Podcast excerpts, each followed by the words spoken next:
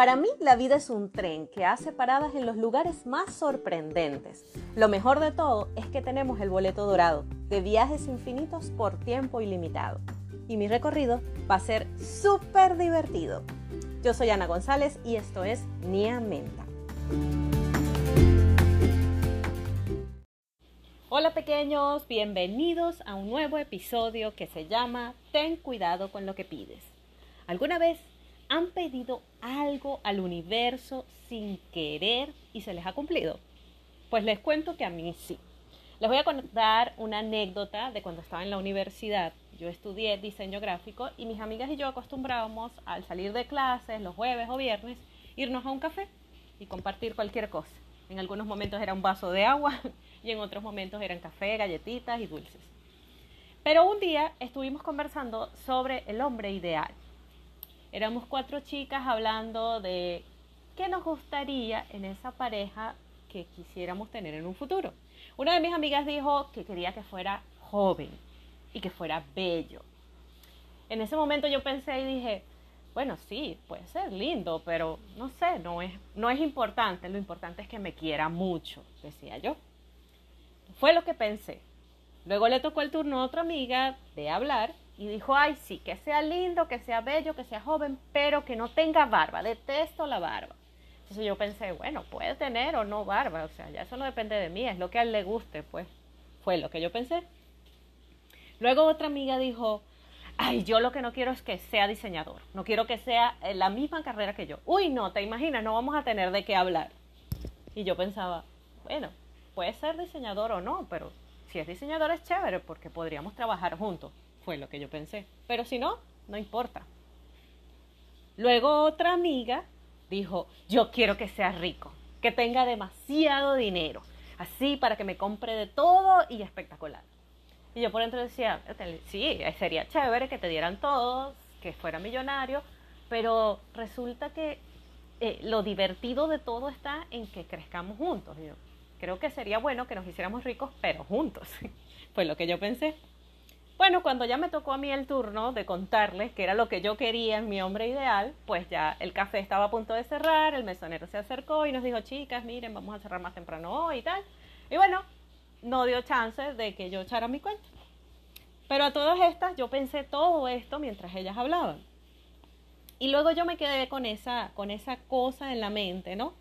Y, y, y, llegué a mi casa y pensé en eso durante la noche y dije, bueno, sí, y tal.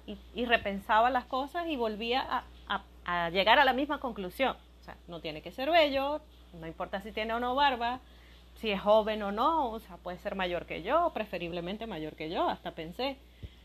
No sé, o sea, puede ser diseñador o no, pero si es diseñador, chévere, y si no, bueno. Y bueno, espero que podamos hacer dinero juntos. Y bueno, en ese momento yo me di cuenta que ellas eh, pedían lo que querían, ¿verdad? Pero también lo que no querían, ¿no? Y yo no pensaba en lo que quería o en lo que no quería, sino en, bueno, no tiene que ser así o no tiene que ser así. O sea, simplemente era como, como reducirlo a, a que lo importante era que me quisiera mucho, que pudiéramos crecer juntos, que pudiéramos compartir juntos y su apariencia no, no era prioritario para mí. Pues les cuento que encontré al hombre de mi vida en internet. Un día eh, comencé a conversar con un chico y este chico se conectó conmigo por un amigo en común que teníamos del arte y comenzamos a hablar de arte.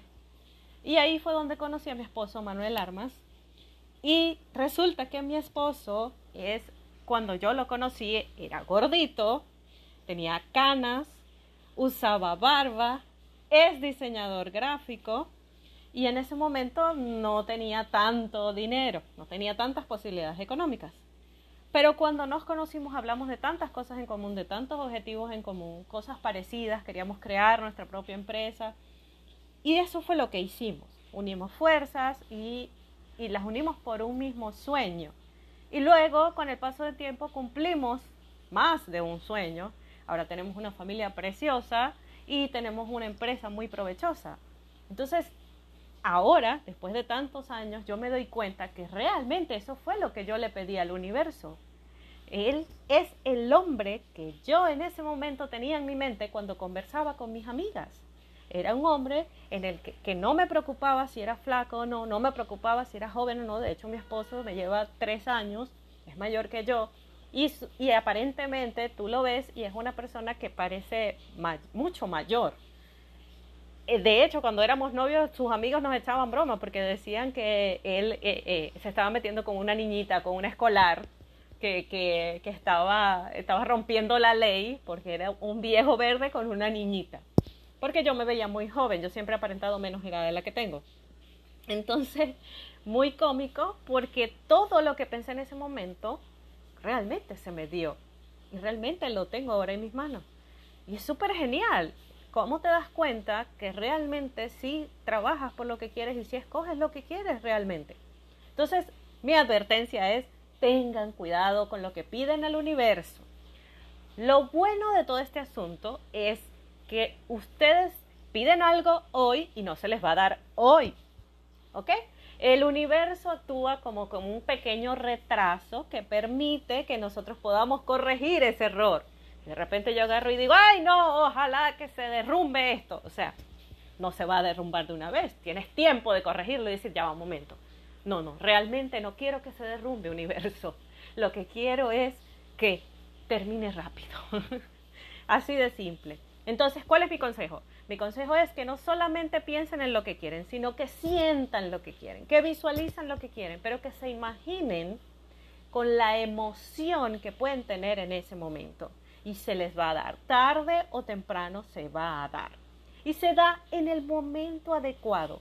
Fíjense que, que coincidimos de una manera, yo jamás en la vida pensé que podía conocer a una persona por internet. O sea, de hecho yo por internet, eso me parecía así como que, ok, nadie se conoce, escribes un texto y no sabes lo que está sintiendo la persona realmente, te pueden engañar, o sea, yo era muy escéptica, o sea, soy Tauro, soy una persona que todo lo tiene que ver para creerlo. Y sin embargo, eh, fue tanto lo que compartimos a través de las redes que, que nos dimos cuenta de que sí, había, había cosas en común y que nos sentíamos a gusto ambos, hasta que llegamos a conocernos físicamente y pues todo se dio. Pero lo que me refiero es que lo importante de todo el asunto es pensar en lo que quieres, pedirlo al universo, no temer pedirlo, eso es otra cosa, porque a veces pensamos que no lo merecemos, sí lo merecemos, claro que sí, si somos buenos, somos personas agradables, amables y empáticas, podemos hablar con el universo y pedir lo que queremos. Y finalmente se va a dar, se va a dar, pero cuando lo sintamos realmente. La otra cosa es sentirlo realmente, pero al mismo tiempo tenemos que creer que es nuestro, que ya es, solo que no ha llegado porque no estoy preparado o porque no es el momento adecuado o porque tengo que transitar por un camino más largo antes de, de obtenerlo.